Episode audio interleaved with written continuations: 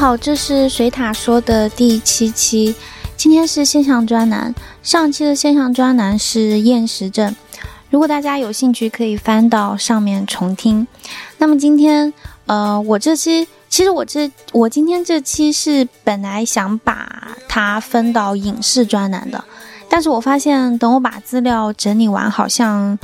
好像不仅仅是在说影视了，因为对于 A R 四来说，它的成功不仅仅在于它的电影公司的身份，还在于它怎么成为一个独立电影公司。而且它的成功之路，我认为是特别适合放在这个信息时代、这个互联网的语境下来探讨的。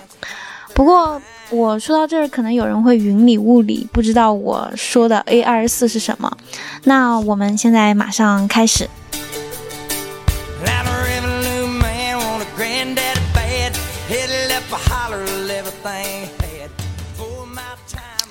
我们都知道，好莱坞本来有六大电影公司，呃，迪士尼、福斯、环球、派拉蒙、华纳和索尼哥伦比亚。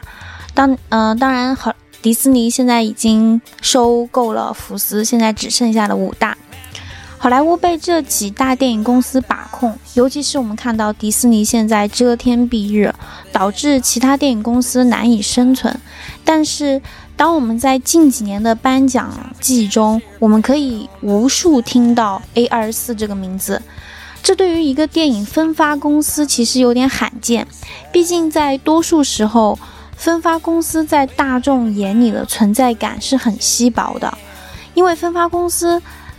它的基本职责就是买下已完成电影的发行权，然后剪出预告、设计海报，把电影送进影院。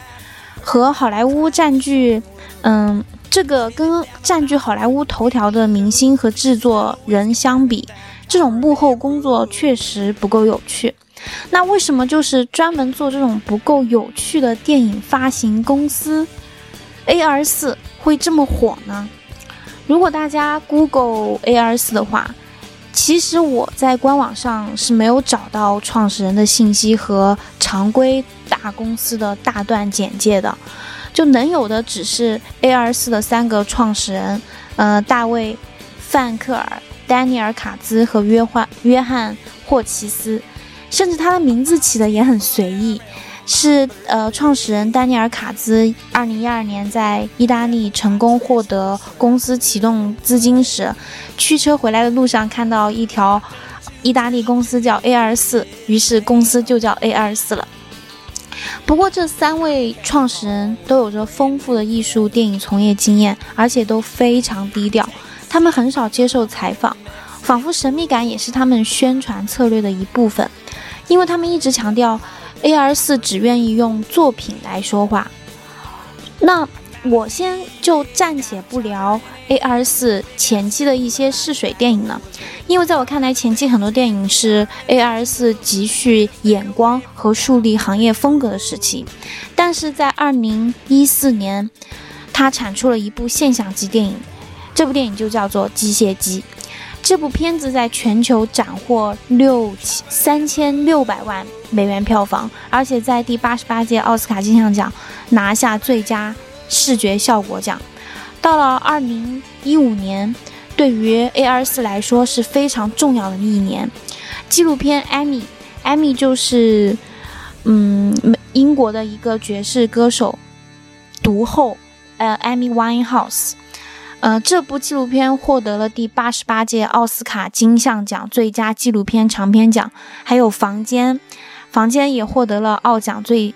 奥奖，包括最佳影片、最佳导演在内的三项提名和最佳女主角奖。惊奇队长布利纳尔森也从此进入了大众的视野。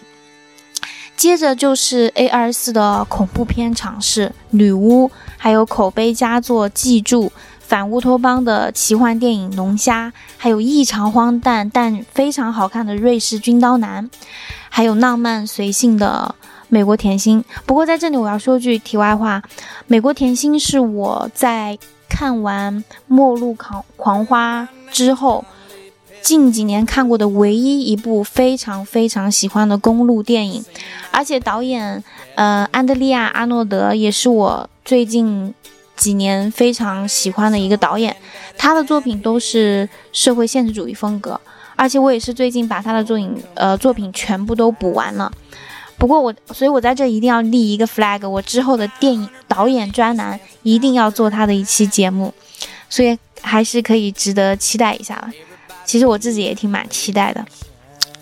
嗯，后来到了二零一六年，A 二四不仅仅驻足于发行电影了。他还处女作了电影《月光男孩》，并大放异彩，不仅获得当年奥奖最佳影片、最佳男配、最佳改编剧本奖，还包括最佳导导演在内的奥奖五项提名，其他奖项不胜枚举。而且这部成本仅四千万的哦四百万美元的电影，最终在全球斩获了六千五百万的票房。这一年的 A 二四也是佳作不断，比如说有《二十世纪女人》《鬼魅浮生》，还有《好时光》。《好时光》是嫩牛五方罗伯特·帕金森的转型之作，还有《佛罗里达佛罗里达乐园》。嗯，《佛罗里达乐园》大家应该都知道吧？这是当年奥斯卡最可惜的一个遗珠了，而且真的是太好看了。这部电影我觉得真是影射了。乌托邦的另一种解读形式，虽然电影是现实主义题材，但是整个风格很魔幻，我可以说很魔幻，甚至非常超验主义。我我觉得非常值得一看。还有获得奥斯卡五项提名的伯德小姐，还有大帅哥呃 James Franco 自编自导自演的灾难艺术家消失的西德尼豪尔，呃赛马皮特儿童法儿童法案和九十年代中期。嗯，这些电影我都非常喜欢，当然还有我不太喜欢，但是票房还挺不错的《遗传厄运》。至此呢，A 二四已经投资制作了很多电影，甚至一发不可收拾。比如说，我今年就刚刚看过了《皮肤》、呃，《Gloria》，还有旧金山的最后一个黑人，还有我非常非常喜欢的《仲夏夜惊魂》。嗯，这个电影是挂着小清新色调的邪典电影。不过画面真的有些血腥渗入，但我还是相当推荐的。还有呃，罗伯特·帕金森和威廉·达夫主演的《灯塔》，嗯，所以你们看到罗伯特·帕金森在 A 二四真的是一个常驻演员啊。嗯，这部电影在今年的戛纳电影节获得了呃费比西奖。这是一部恐怖奇幻电影，口碑非常好。我当时看完非常震撼，而且我已经很长时间没有看到。这样一部让人看完就意犹未尽的电影了，导致于我看完就在豆瓣直接打了五星。还有当年哦，还有今年在海外大火，不过在国内遇冷的《别告诉他》。嗯，这部电影是全华裔制作班底。嗯，李安也说，嗯，这部电影是他今年最爱的电影之一。不过，不过我真的不太喜欢了。嗯，所以在短短的几年间，A R 四不仅制作了这么多电影，而且口碑和票房都不错。哪怕是哪些质量不不高的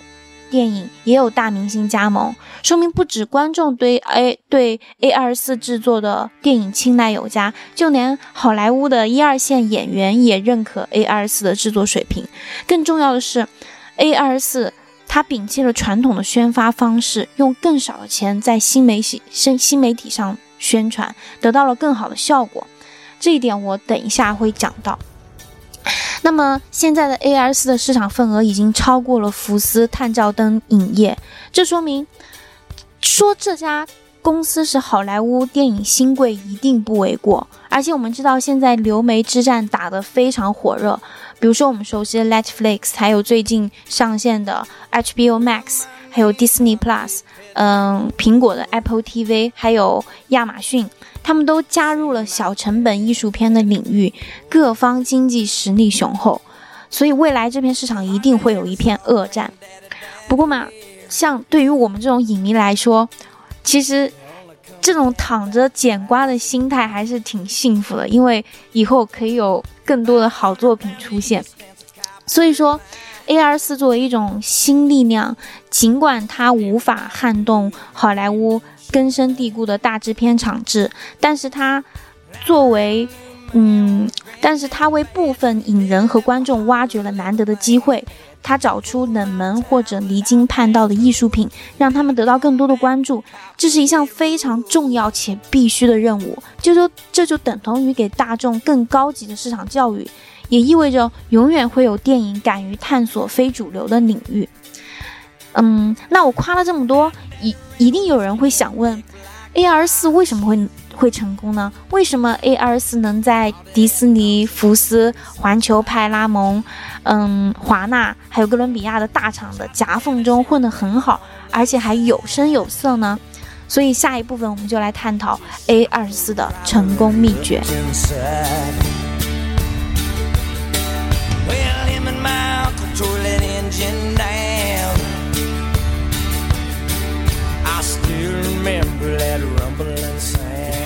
首先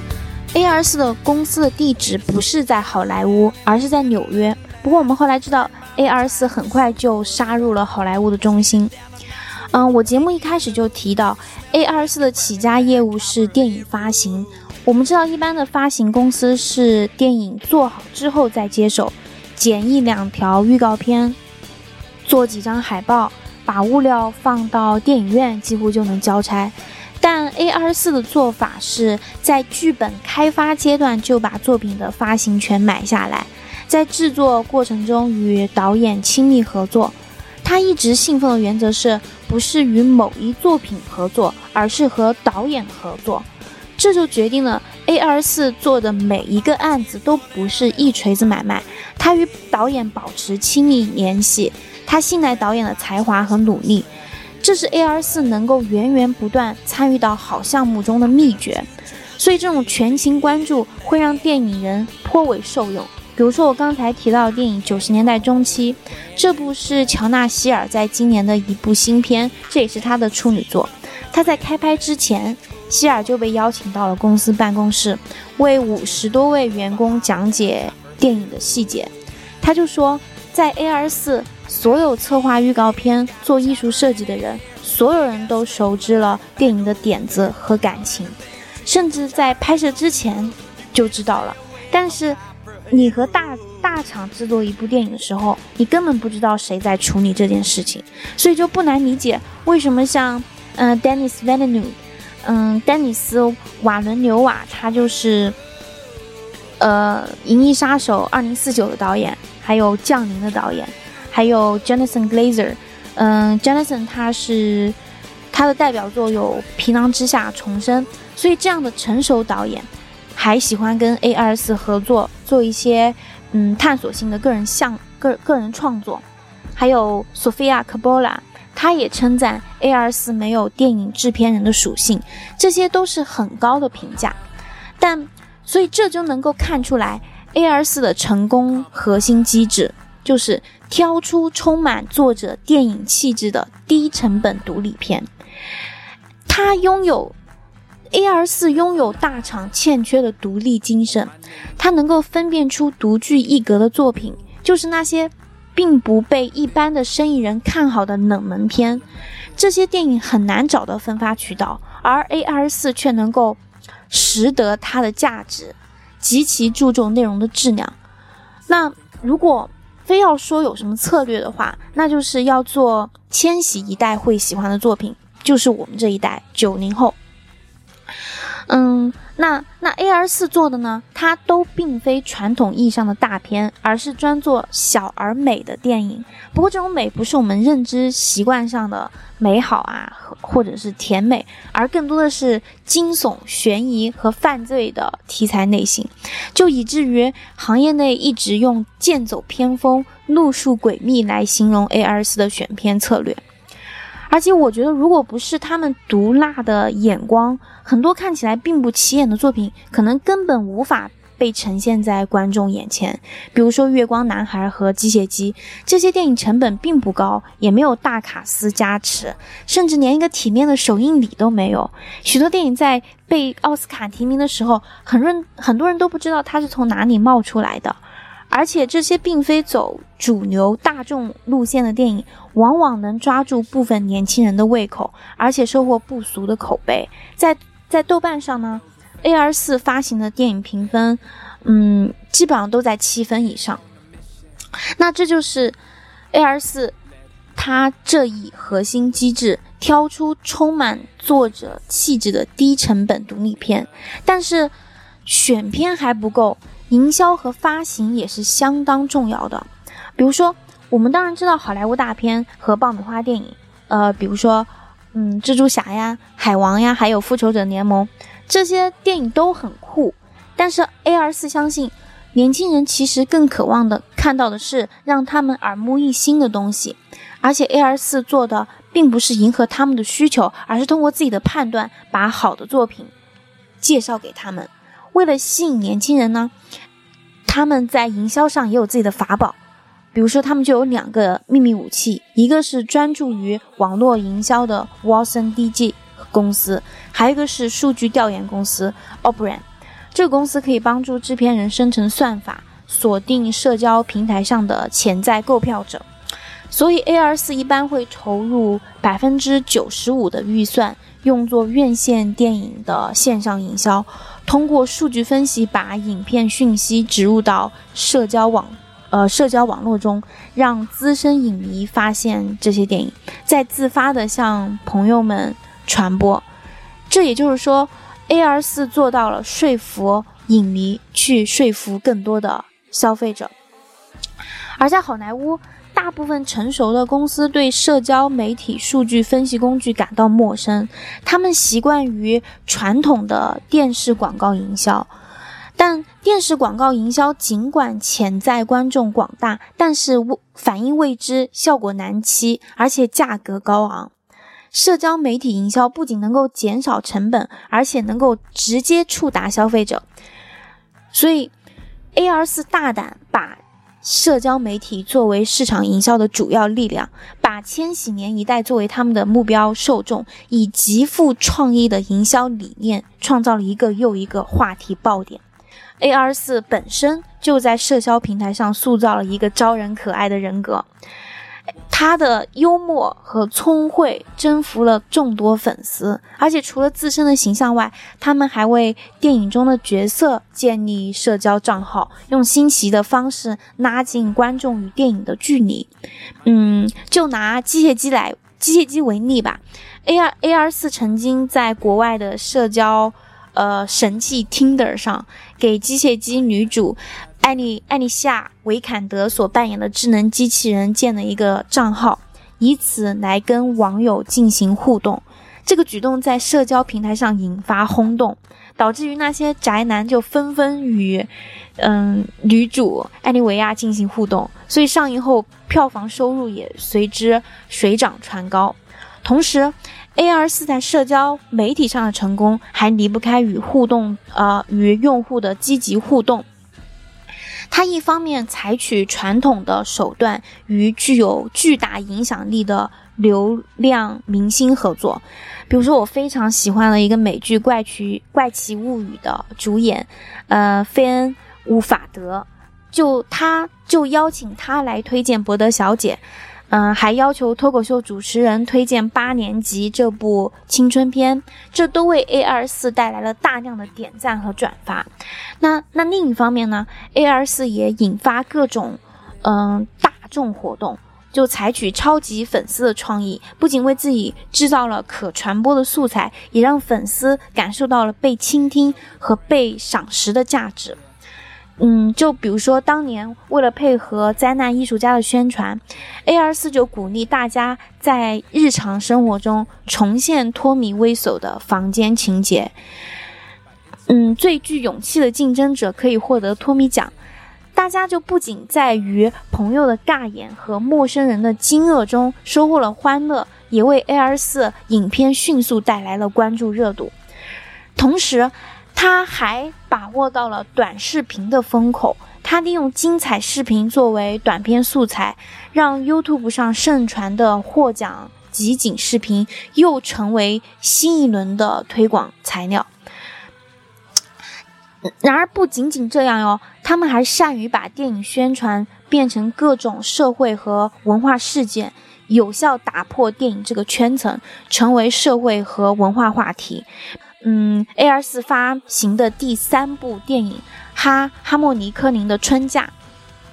他就在网络上用片中 James Franco 所扮演的角色制作了一张春假版的《最后的晚餐》，造成了不小的反响。当然，这种高频率更新的宣传方式肯定会对素素材提出了高要求，所以他为了节省精力和时间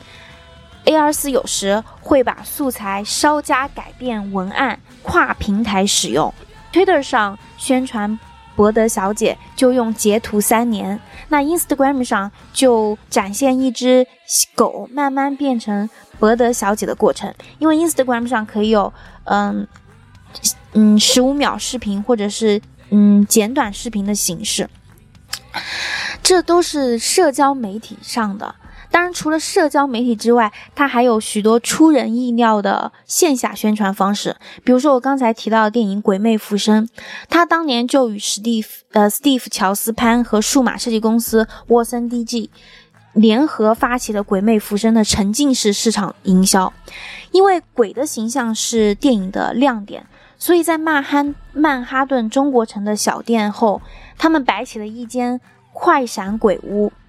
嗯，穿上长床长床单，露出黑眼洞，参观者俨然是一个极简风格的鬼魂。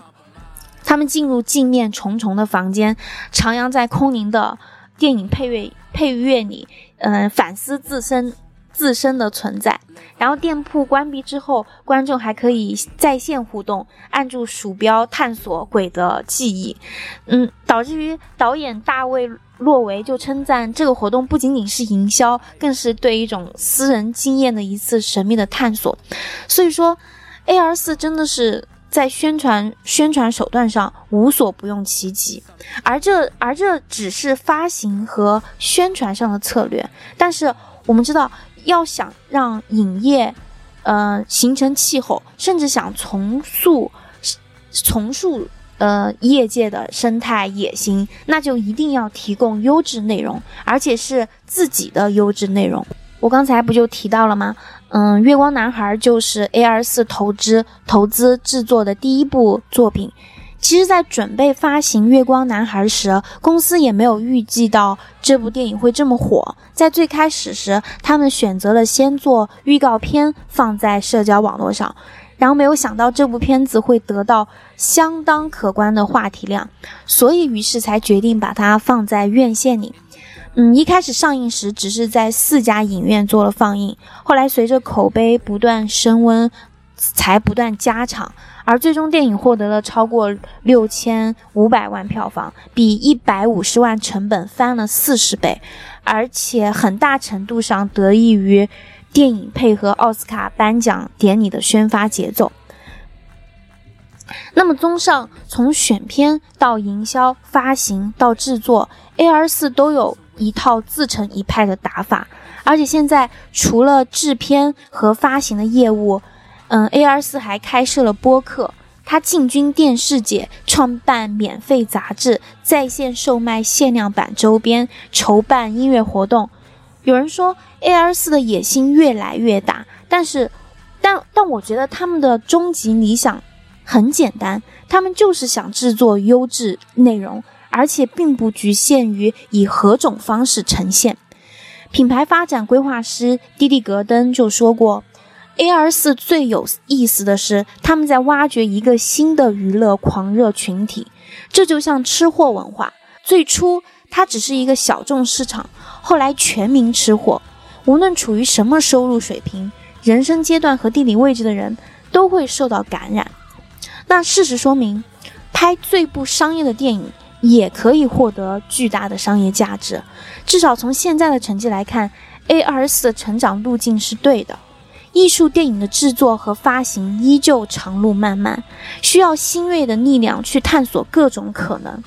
我真诚希望这股行业暖流能够涌入岌岌可危的电影行业，帮助艺术电影的发行找到春天。